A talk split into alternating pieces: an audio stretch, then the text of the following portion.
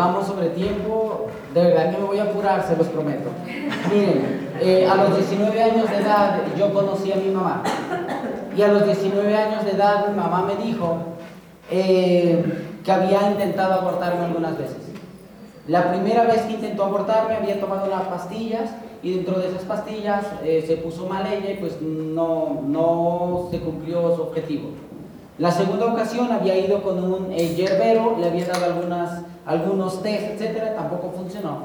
Y la tercera ocasión eh, eh, estaba yo en el octavo mes, ella llevaba ocho meses ya de embarazo, y entonces iba subiendo unas escaleras. Obviamente el octavo mes es uno de los meses más riesgosos de, de, un nacimiento de algún, de algún niño. Y en el octavo mes mi, mi madre iba subiendo unas escaleras, se cayó y en ese mes pues fue cuando salí. Fíjate nada.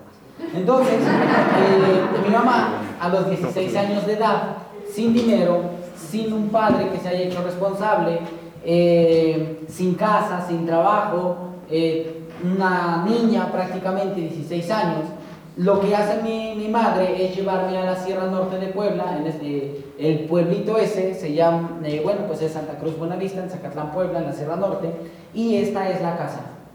Esta es la casa, solamente son palos, es cartón. Y cuando hacía, cuando llovía, solamente montaban unos hules de esos de galletas de animalito para que no entrara el agua. Y así era como nosotros vivíamos. Para poder llegar a esta casa había que caminar este camino, más o menos es, eh, no sé, unos 20 minutos a media hora para poder llegar. No había agua, no hay luz, no, no hay carretera, o sea, realmente es un pueblo en la Sierra Norte totalmente ahí en, la, eh, en el abandono. Y entonces yo llego a, esta casa con, con, el papá de mi mamá, que termina siendo mi abuelo. Pero mi abuelo dice, bueno, tú te vas a quedar a vivir conmigo, yo te voy a registrar, te voy a poner mi nombre, te voy a poner mis apellidos, y a partir de ahí me ponen Hermilo Hernández Hernández. Entonces, ¿de dónde adquirí el, el, el, apellido y el nombre? Pues obviamente de él, él es, un él es el papá de mi abuelo, es un bisabuelo, pero en esa casa, en esta casa, vive ella que es hermana de mi mamá. Y termino, yo, esta es la foto más chiquito que, puedo encontrar. Esta vale oro, realmente van a ver en unos años. Esta vale oro, así que la voy a Va a salir en la revista Forbes. Entonces,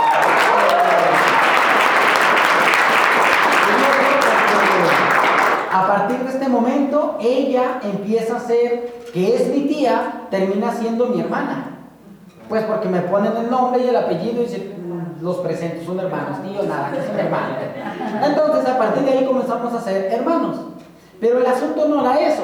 El asunto es que mi abuelo comienza a estar en un ambiente eh, fatal, no solamente en una pobreza extrema de trabajo, de todo, sino que él, él trae un vicio y es el alcoholismo.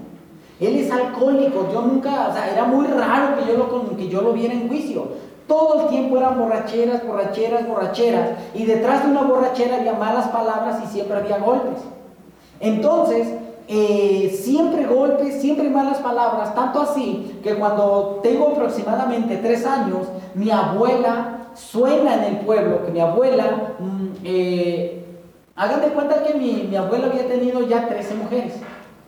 Y la, y la número 13 eh, era mi abuela y, ella, eh, lo que pasó es que se emborrachó en una de esas borracheras que tuvo mi abuelo, la, la, la, empujó en un barranco, la golpeó, se fracturó el, la, pierna, se le inflamó demasiado y murió mi abuela.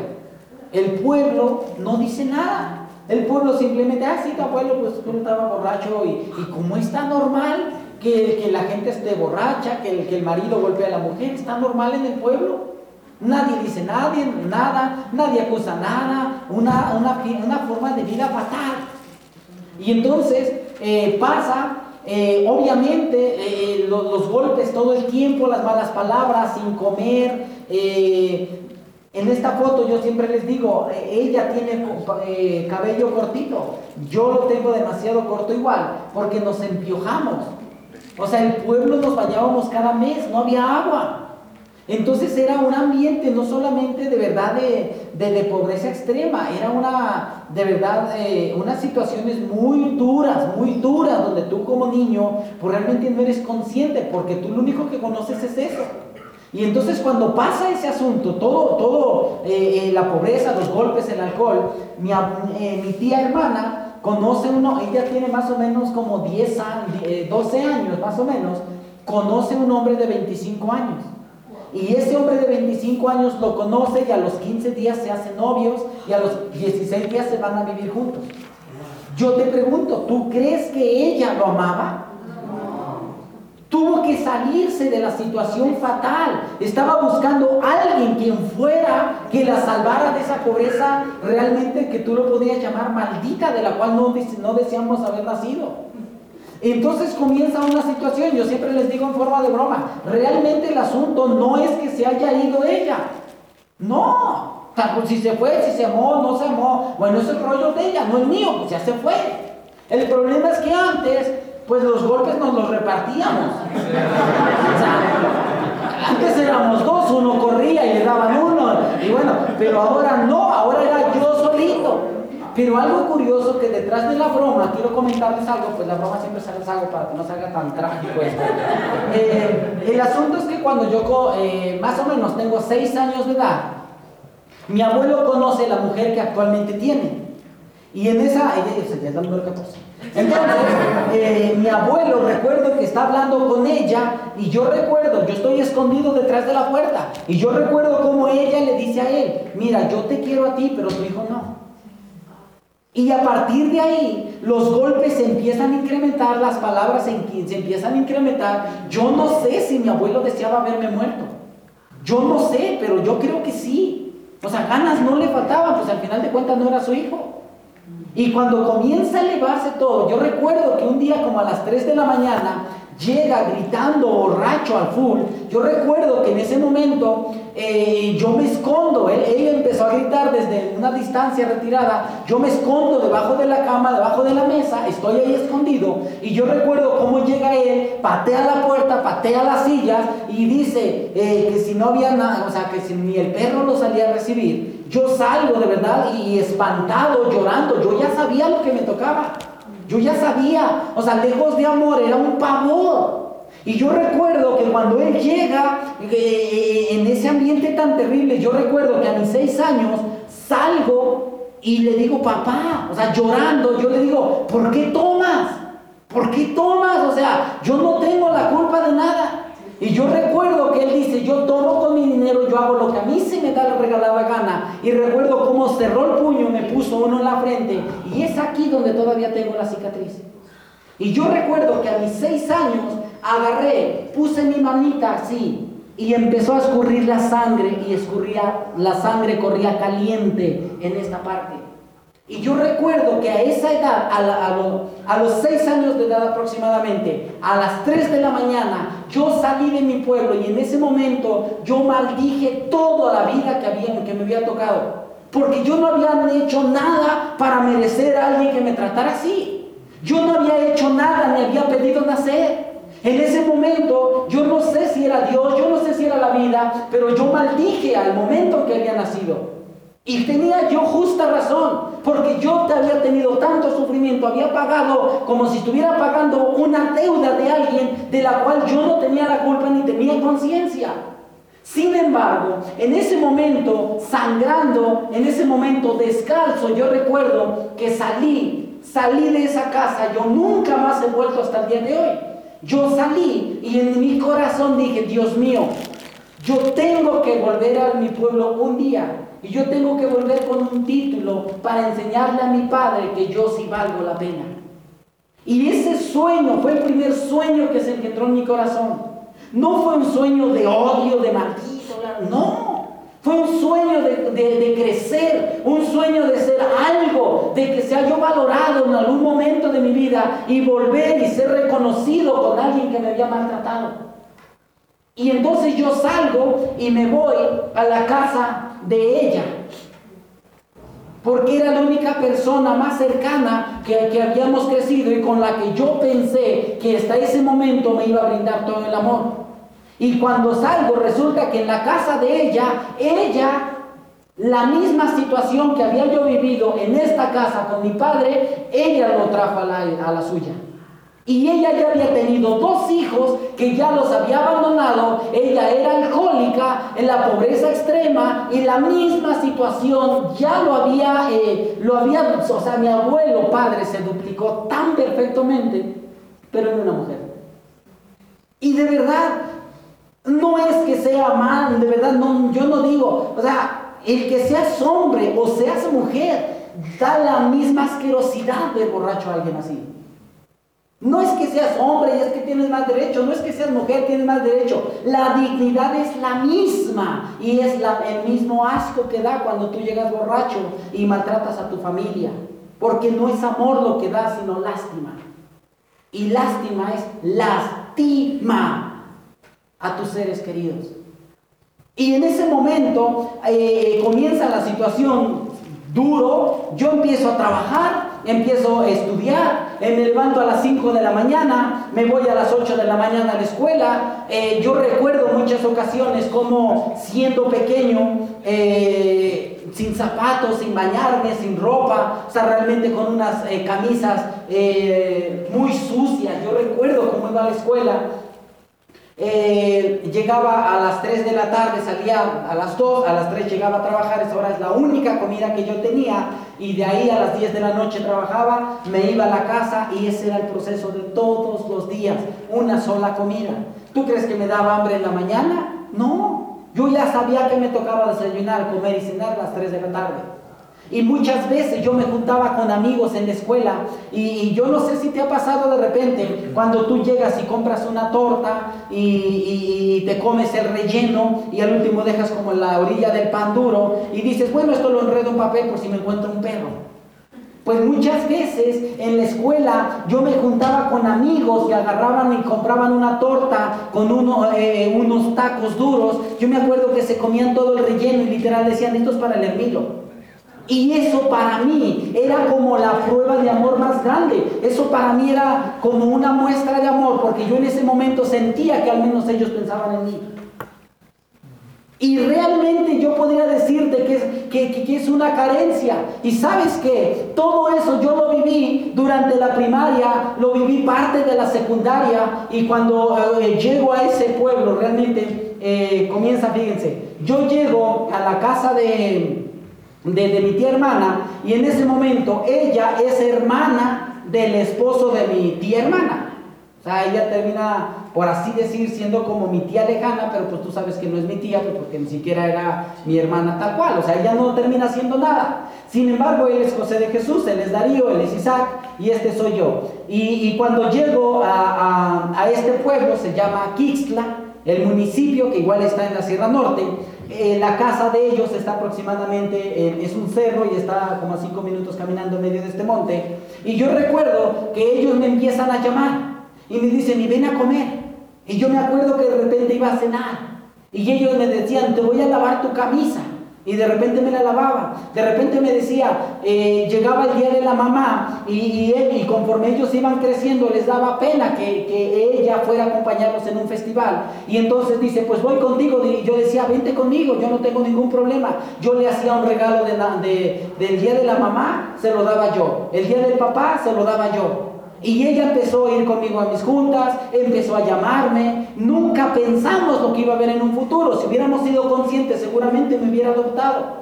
Jamás pensamos en eso. Ella simplemente seguro pensó, este pobre necesita alguien que le ofrezca algo de comer. Ella lo hizo y a partir de ahí empezó a llamarme, empezó a tratarme como un hijo, empezó a aconsejarme, empezó atrás de mí. Y terminamos la primaria, terminamos la secundaria, terminamos la prepa. Y ellos son los que me entregaron al altar hace unos cinco meses cuando yo me casé.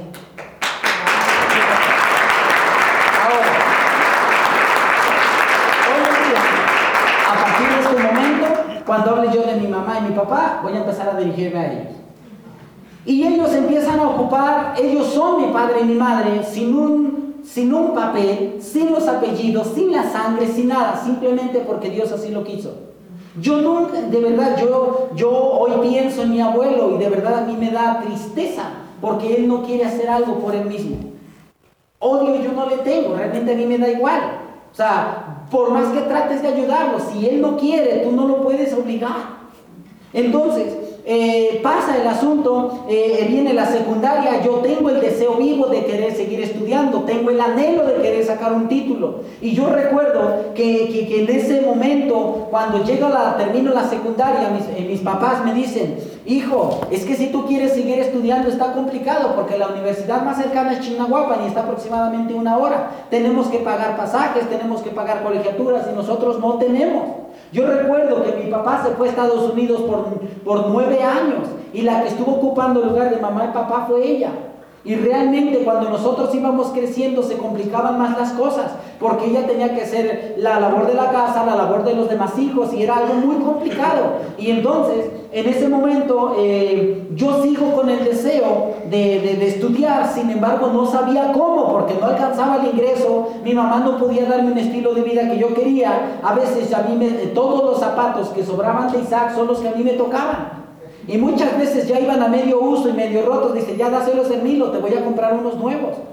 Y realmente eso era el, estilo de vida con el cual yo fui creciendo. Cuando termino la secundaria, inicia el párroco del pueblo, inicia un momento donde dice, ¿saben qué? Voy a abrir una escuela de karate y todos los jovencitos que están, vengan. Y abre el párroco del pueblo una escuela de karate y yo entro, digo, pues, ¿qué voy a hacer? Entro. Y entonces empezamos, después de un año de estar en esa escuela de karate, un día llega el párroco y dice, ¿alguien de ustedes, alguien de ustedes está interesado en irse al seminario? Y todos así como ahorita, ninguno. Eh, nadie quería irse, obviamente. Yo no sé si, eh, para serles franco, yo no sabía ni qué era eso. Yo no sabía nada de ese rollo. Sin embargo, el párroco dijo, ustedes se la pierden, porque en el seminario van a estudiar gratis, van a terminar su carrera y aparte no van a encontrar una mejor educación que la que ustedes emprendan, eh, eh, tengan en el seminario. Y eso me estaba así como recorriendo hacia algo. Y dice, y si alguien de ustedes se quiere ir, le voy a regalar un balón y unos tenis porque allá juegan. Y yo digo, señor cura, yo voy. Yo voy. ¿Seguro que quería yo ser cura? No, yo ni sabía que era eso. Yo escuché que en el seminario íbamos a tener un título, que íbamos a terminar la carrera y aparte que me iban a dar unos tenis y un balón.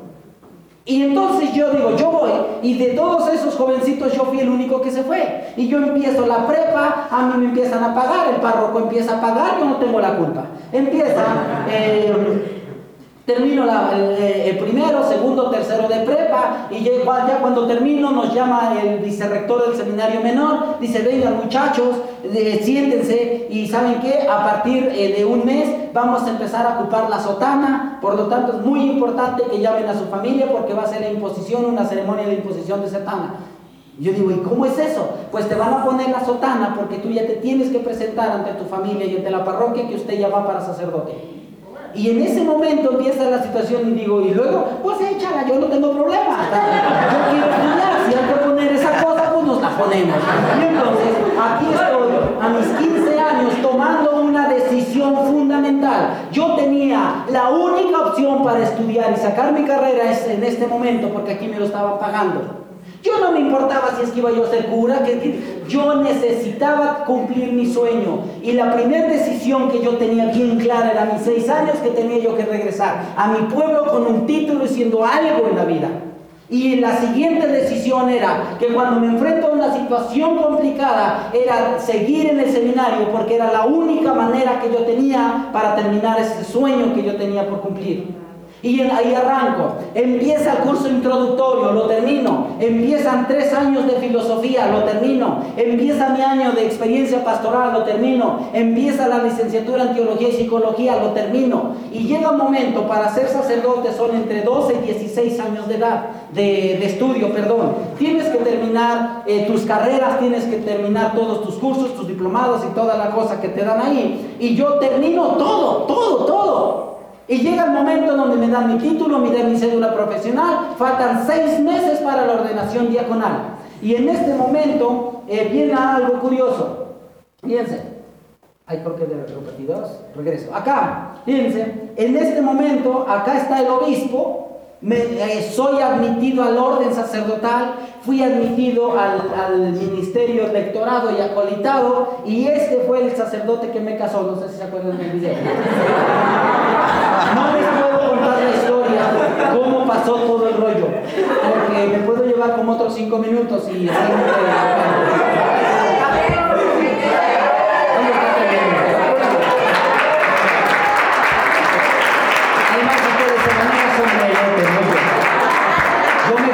los que se van a sombrerete pues son ustedes, ¿vale? Resulta que él y yo eh, habíamos eh, recibido, él y yo entramos juntos al seminario menor. Él y yo habíamos terminado más o menos, pues todo, todo el proceso del, seminario. Él, a seis meses, él igual se quería salir del seminario. Él se salió igual que yo en la misma semana, pero él volvió a los 15 días porque él dijo que no veía su vida si no era adentro. Y cuando yo salí, dije, yo no me veo adentro. yo, me voy, me explico.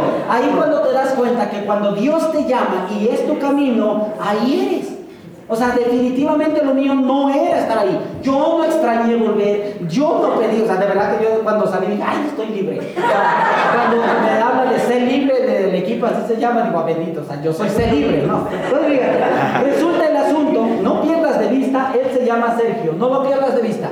Él se llama Sergio. Entonces, eh, recibimos el orden, eh, ya vamos a entrar el último proceso, me llama el obispo, los canónigos, el vicerrector, el rector, son más o menos 40 sacerdotes los que entran a investigar para ver si tú eres idóneo para orden sacerdotal o no. Y en ese momento, eh, a mí me entra un miedo, a mí me entra un miedo porque yo no deseaba ser sacerdote. Yo mi deseo era terminar. Ahora, que yo renegara del seminario jamás. Yo siempre he dicho que en el seminario encontré mi fe, me encontré con Dios y hoy puedo sostener con argumentos teológicos, éticos, filosóficos, científicos que la fe en la que estoy es la correcta. Sin embargo, puedo decirte que yo no era feliz ahí. Yo fui feliz mientras tuvo todo el tiempo, todo lo que yo aprendí y el liderazgo que tengo lo tengo gracias a ese proceso que yo estuve ahí. Hoy pueden decir, es que en la oratoria este hombre se prende solo, sí, pero yo durante 12 años pasaba frente a mis compañeros a predicar. 12 años leía un libro y me pasaban enfrente a predicar, porque nosotros teníamos que vivir de la predicación. Por esa razón es que cuando yo entro al 9% y me dicen que pase yo el reconocimiento, yo me vibraba y digo, suéltame el micrófono, suéltame el micrófono, porque yo tengo ganas de hablar. Y decía, no joven, no joven, quién y no me soltaban el micrófono, pero yo me vibraba, digo, es que yo, y cuando fui a mi primer seminario, a mí me, eh, yo veía yo unas, eh, unos diamantes, no te puedo decir quiénes, pero pasaron unos diamantes que en ese entonces eran esmeraldas eh, fundadores, y la señora se reía bien gacho. Y, eran unos señores adultos, y, nosotros, y papá, y vamos acá, y yo digo, la oratoria está re fea, yo puedo hacer algo mejor. Y, yo, y, ellos, y, decía yo, claro, lejos de ponerle excusa, yo decía, si ellos con esa oratoria tan horrible calificaron y ahora son diamantes, yo puedo calificar más rápido. O sea, cuando uno empieza a ver acá es para inspirarte, no para que te quiebre. Entonces comienza, eh, llega el momento donde ya son seis meses y yo ya tengo que tomar una decisión, o me, o me ordeno sacerdote, ya no hay cambio, o sea, ya o ya. Y en ese momento yo le digo eh, eh, a mi director espiritual, Señor, yo me voy yo me voy, yo no puedo estar aquí. Y me dice, eh, en ese momento, dice, bueno, pues date un tiempo y si, si es que regresas, bueno, pues en ese proceso tú vas a encontrar el tiempo que necesites, tómatelo. Entonces yo empiezo inmediatamente a buscar cómo generar dinero. Digo, sí, ya estudié 12, 13 años aquí, yo ya eh, dejé mi pueblo, toda la familia, de hecho literal, mi familia ya estaba buscando los guajolotes, ya estaban engordando los, los becerros, ya estaban engordando los, los cerdos en la casa. O sea, literal ya estaba el asunto prendido, mi familia ya estaba esperando cuándo íbamos a ir a comprar mi ornamento porque ya iba a ser la fecha.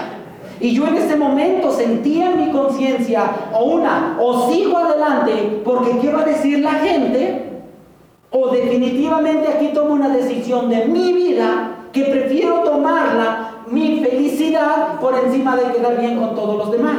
¿De qué sirve que yo me hubiera, ordenado sacerdote cuando yo no era feliz? Seguramente iba yo a gritar a mi pueblo, iba yo a tratar a mi, mal a mi gente, seguramente hubiera yo andando haciendo misa y cobrando caro.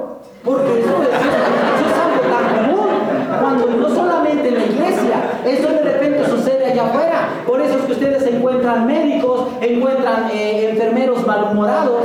No depende del sacerdote, no depende de la religión, depende de gente que no tiene el valor suficiente de darse cuenta que no es feliz y lo hace fuerza.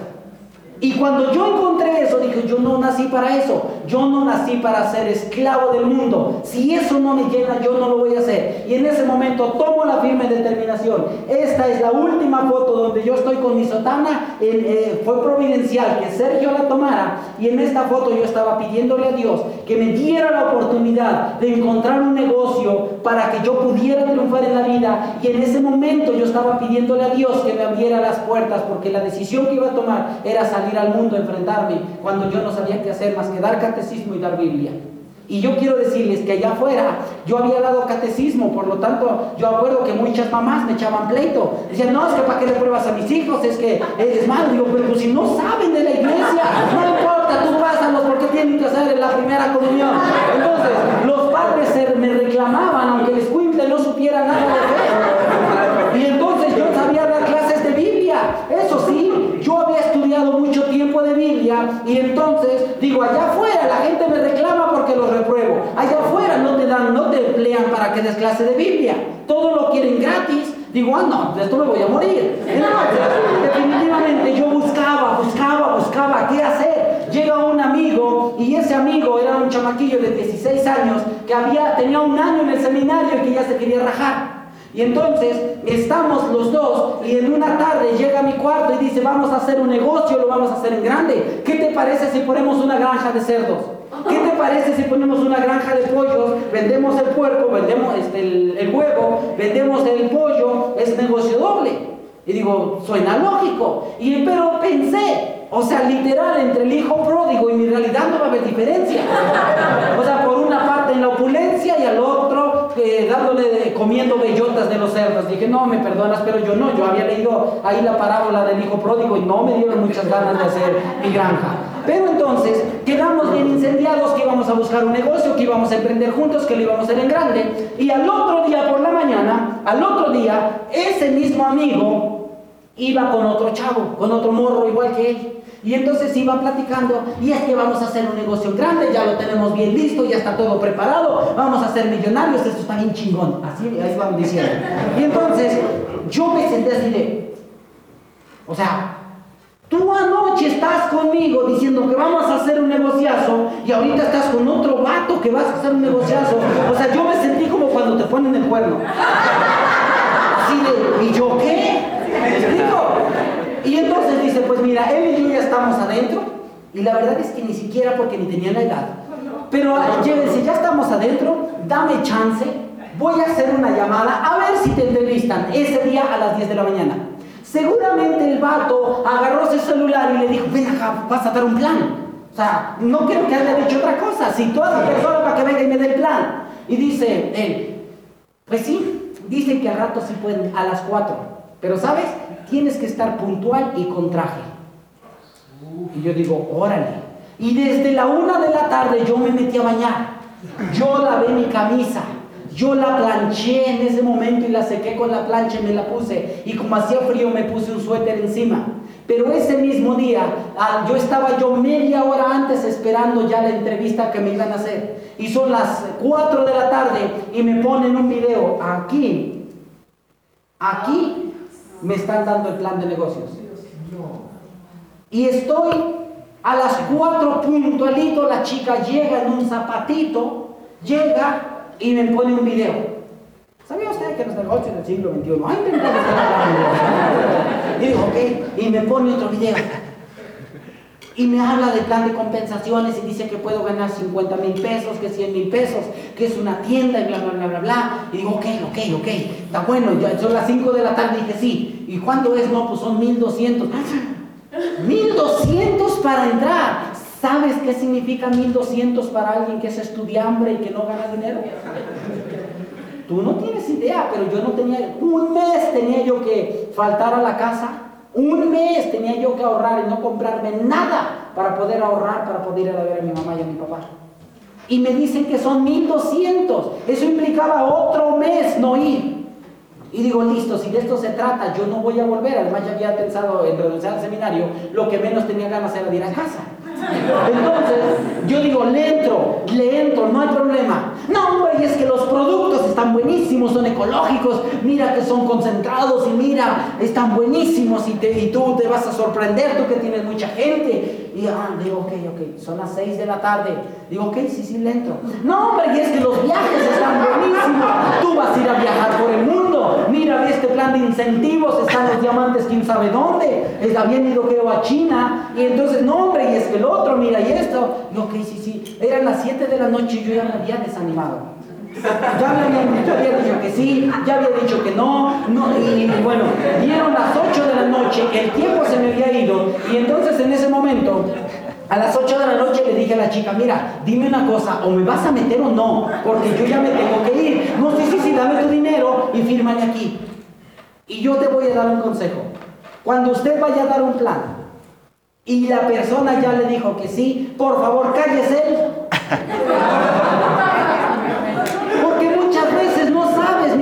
Cerrar un prospecto. Y si ya te dijo que sí, ¿qué tanto le sacas tu diarrea de ideas? Le sacas tu diarrea y le sacas y le sacas, campeón. El nuevo no lo mates, campeón.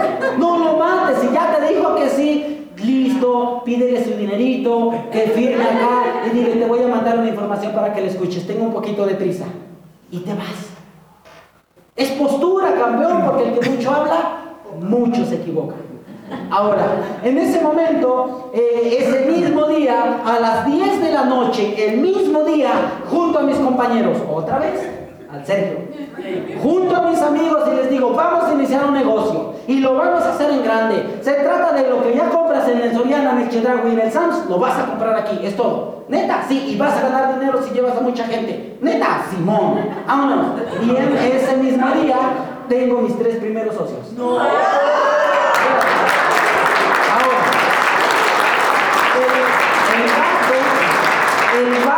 Sacó la fotografía se llama Israel. Él sacó la foto. Yo le dije, sácala, sácala. Porque, digo, no vaya a ser que se vayan a rajar estos vatos y yo no salgo la foto. Entonces, eh, ahí estamos nosotros tres, él es Rafael, él es Sergio y e Israel fue el que sacó la foto. Yo la pude haber sacado por los nuevos. Qué bueno que la sacó él. Porque si no, ¿quién estuviera contando este rollo? Entonces, acá está ese mismo día, fíjate, 10 de la mañana me contactan, 4 de la tarde, este, me dan el plan, 8 de la noche me registro, bueno, como a las 7 me mataron, a las 8 me registro y a las 10 de la noche tengo mi primer plan. Ahora, eh, ¿por qué decidí hacer el negocio? Decidí hacer el negocio el mismo día porque yo tenía hambre, campeones. Porque yo no entré a jugar al negocio. Yo no entré a ver si es que funcionaba, que voy a vivir el proceso. No, campeones, cuando una persona tiene hambre y no antojo, lo que hace es que se lo come. Yo lo único que rogaba a Dios es que fuera verdad y fuera legal. Si esta cosa era verdad y era legal, el negocio funcionaba totalmente de mí. Y de mí dependía que lo llevara al siguiente nivel. Por eso muchos socios cuando entran en el negocio y los quieres cargar, ándale por favor tus puntitos, ándale por favor, es que no tiene hambre, búsquese otro que tenga hambre, búsquese otro que sea agradecido, porque yo no tenía otra oportunidad, era lo único que Dios me había dado. Y seguramente me lo dio porque yo le pedí que me pusieran un negocio, que me abriera las puertas y que me diera todo para poder triunfar. Y me llegó hambre, yo sí supe pedir bien. Yo no me avergonzaba que si era jabón, que si no era jabón. Simplemente pedí un negocio que me diera abundancia para poder triunfar en la vida. Y yo quiero decirte que si muchas veces tú no has calificado es porque en el fondo te falta hambre. En el fondo tú necesitas valorar más el tiempo que te queda de vida. Necesitas valorar más que hay gente que está en peores circunstancias y que ha salido adelante y tú muchas veces estás en tu zona de confort, sentadito, cómodo con tu salario, cómodo con, con la miseria que recibes. Porque muchas veces traes el miedo de decir, ¿qué van a decir? Y si dejo tantito mi trabajo me van a regañar, que te corran a ver si así haces el trabajo. o sea, de verdad, muchas veces es lo que se necesita. Ahora, ¿qué quiero decir con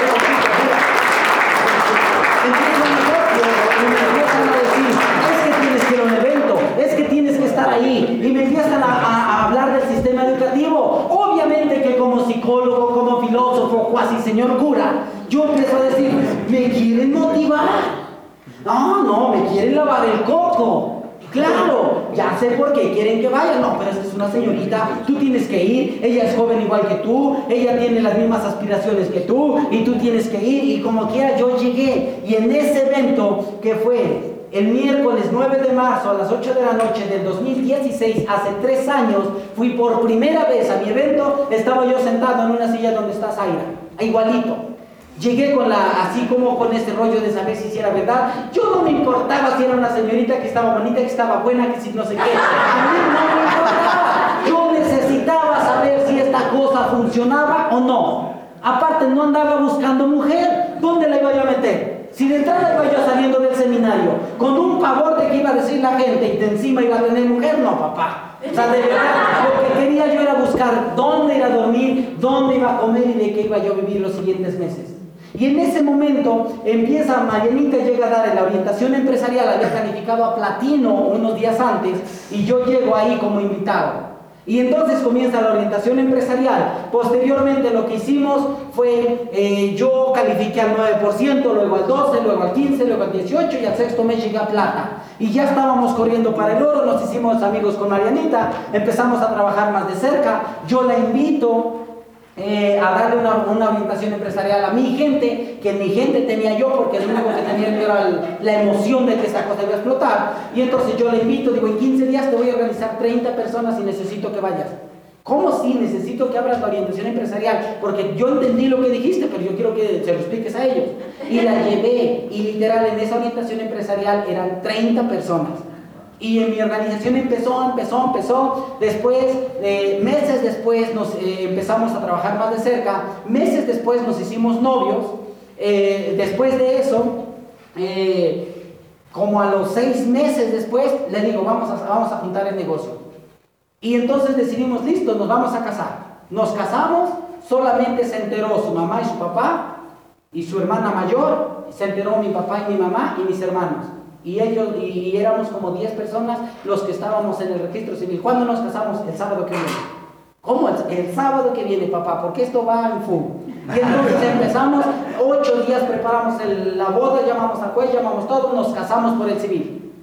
Hoy en día nadie sabe, y por eso los cuento aquí, porque ustedes no van a eh, ¿Por qué nos casamos rápido? Pues porque esto urgía. urgía. Ahora, vivíamos cada quien en lo suyo. Éramos novios, pero en el fondo ya estábamos casados porque es la única manera de poder unir el negocio. Y empezamos a meterle Pablo. Empezamos, recalificamos el plata, recalificamos el oro, el platino, el platino fundador, el rubí y llegó el, zafiro. Y le empezamos a meter galleta, galleta, galleta, chamba, chamba. Y mucha gente se empezó a burlar de nosotros. Decían, ahora es que ya quieres viajar por el mundo si ni conoces tu pueblo. Y empezamos a abrir así muchos lugares. Acá es Acapuaxla. Estamos, ¿alguien conoce a Kixla? No, no han vivido, chicos. Aquí es Aquixla. Han perdido media vida. Tienen que ir. Aquí es Aquixla, aquí es Cuetzala, es Pueblo Mágico, acá está Zacatlán, Tecamachalco y un montón de lugares que en el próximo seminario esto lo vamos a cambiar. Aquí va a aparecer Aguascalientes, aquí va a aparecer eh, Zacatecas, va a aparecer Durango, Chihuahua.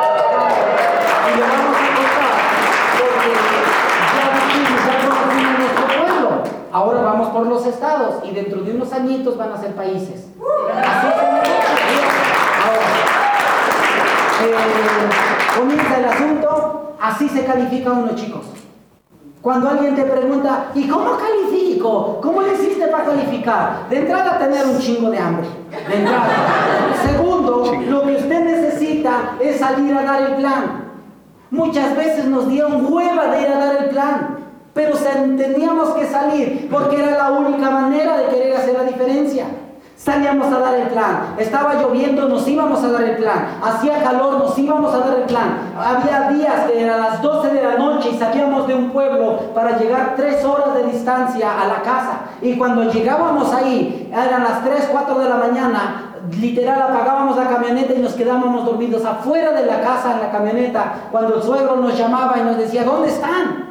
Y Marianita dice, aquí afuera, dice, pues ya métanse. Cuando les estoy diciendo esto, es que muchas veces das un plan y ya estás cansado. Ah, ya hice mucho y lo das a la semana.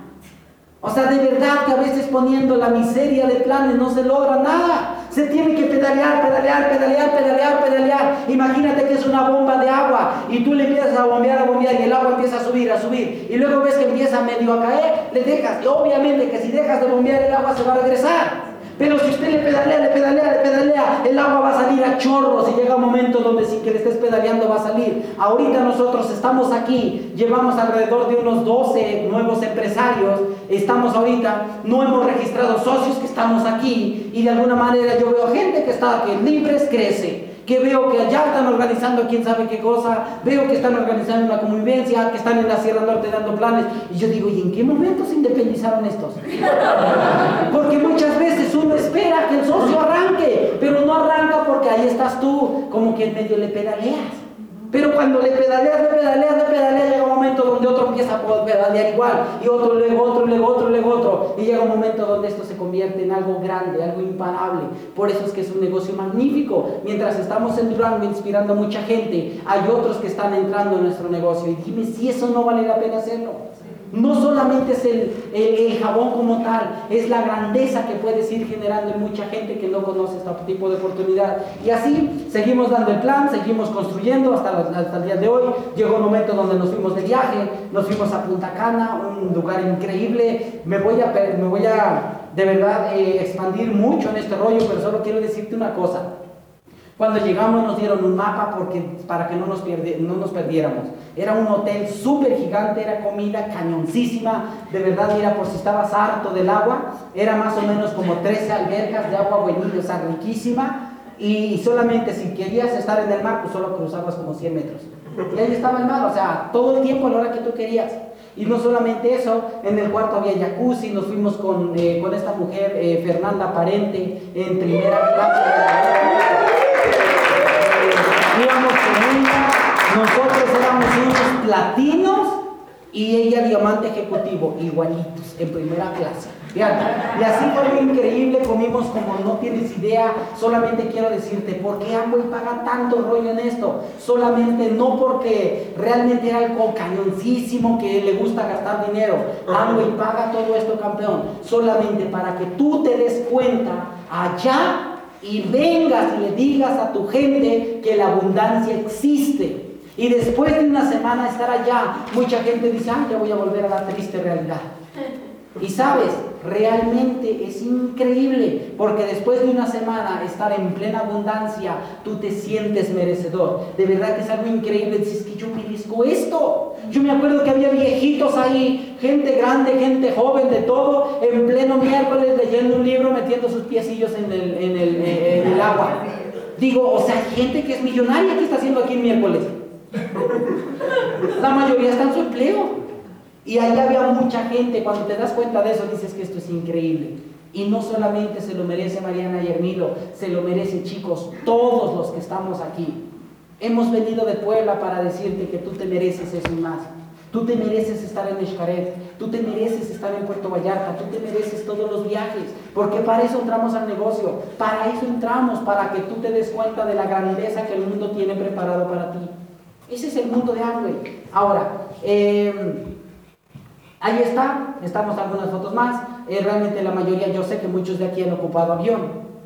¿Alguien ha ocupado avión? ¿Puede levantar su mano?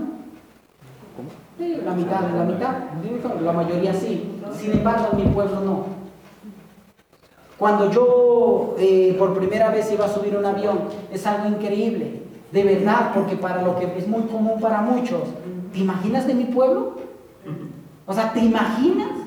No luz, no agua, la pobreza extrema, el alcohol y de repente estar en un hotel de cinco estrellas. De verdad que hay cosas que tú ya llevas por adelantado. Hay experiencias que tú tienes mejor que cualquiera de los que están iniciando el negocio. Y si tú no te pones las pilas, esa persona que tiene más hambre que tú te puede rebasar. Y no tanto porque tenga más cualidades que tú, sino que tú te has quedado en tu zona de confort. Y no me digas que no puedes, porque si usted ha viajado en avión, ha viajado en avión, ha ido de un lugar a otro, sin Llegar a la recompensa de Amway significa que esta cosa es mucho más fácil que para alguien que nunca lo ha hecho. Porque mucha gente tenemos que meterle la creencia de que subirse en un avión es hermoso. Y cuando dice eso, pero es que yo me voy a caer, yo me acuerdo de la tía Adela que decía, ay no, ¿cómo me voy a ir en un barco y si se hunde? Y cuando se lo ganó, dijo, no, yo sí voy a ir. Y mucha gente le preguntas, vamos a viajar. No, no me gusta. Pero es porque ellos creen que no se lo merecen. Es porque ellos no tienen ni la más remota posibilidad y para no emocionarse prefieren matar su sueño. Ahora, en ese punto, chicos, empezó algo increíble, ya está Doc de voz.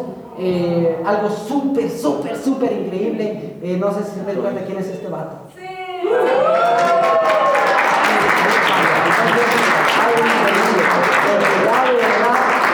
Estamos contentos por con quienes nos asociamos.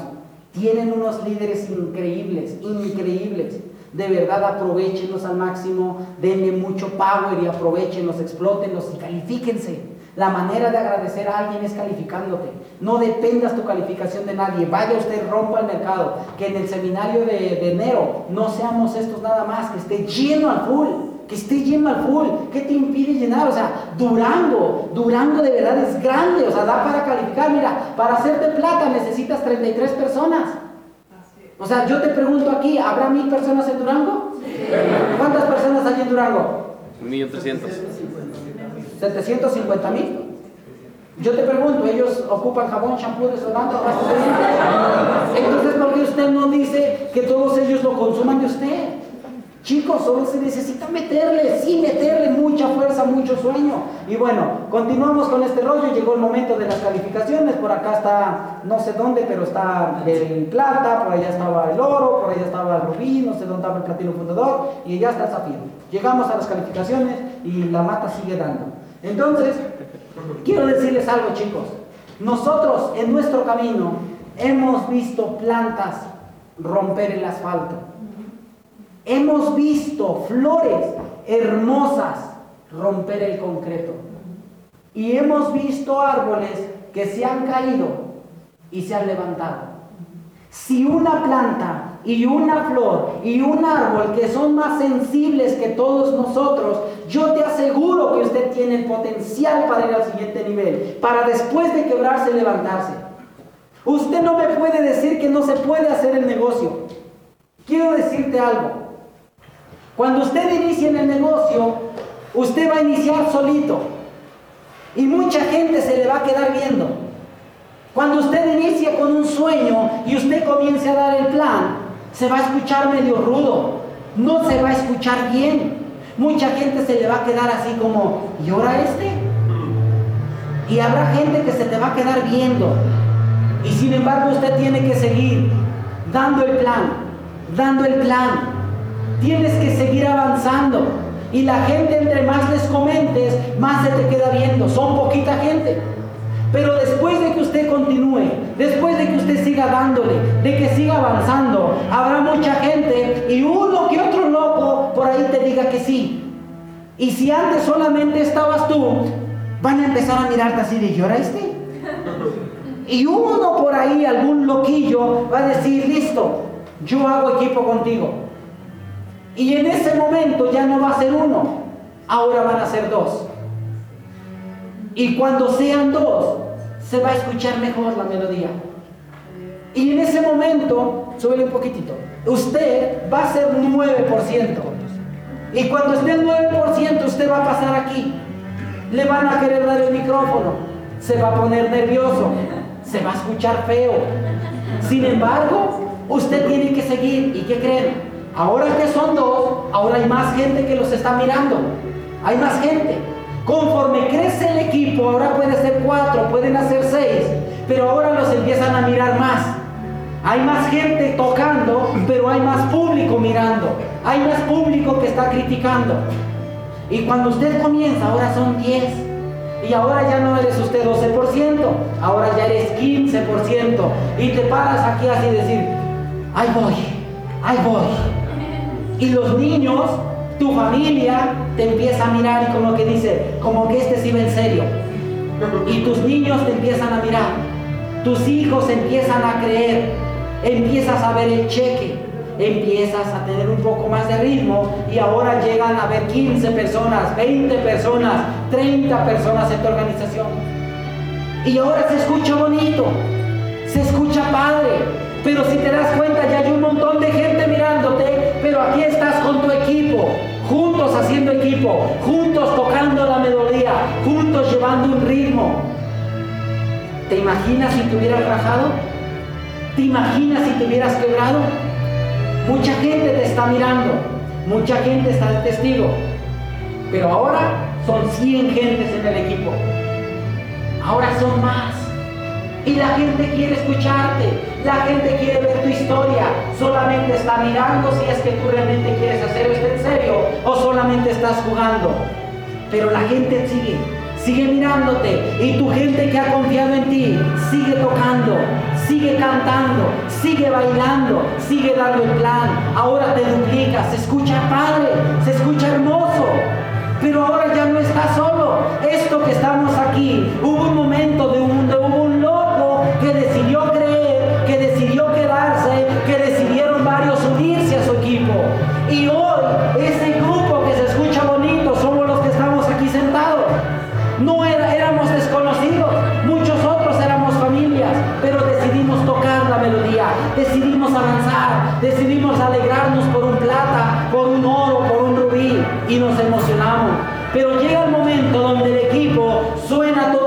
pero pierde el ritmo, se cae el momentum y baja el sonido.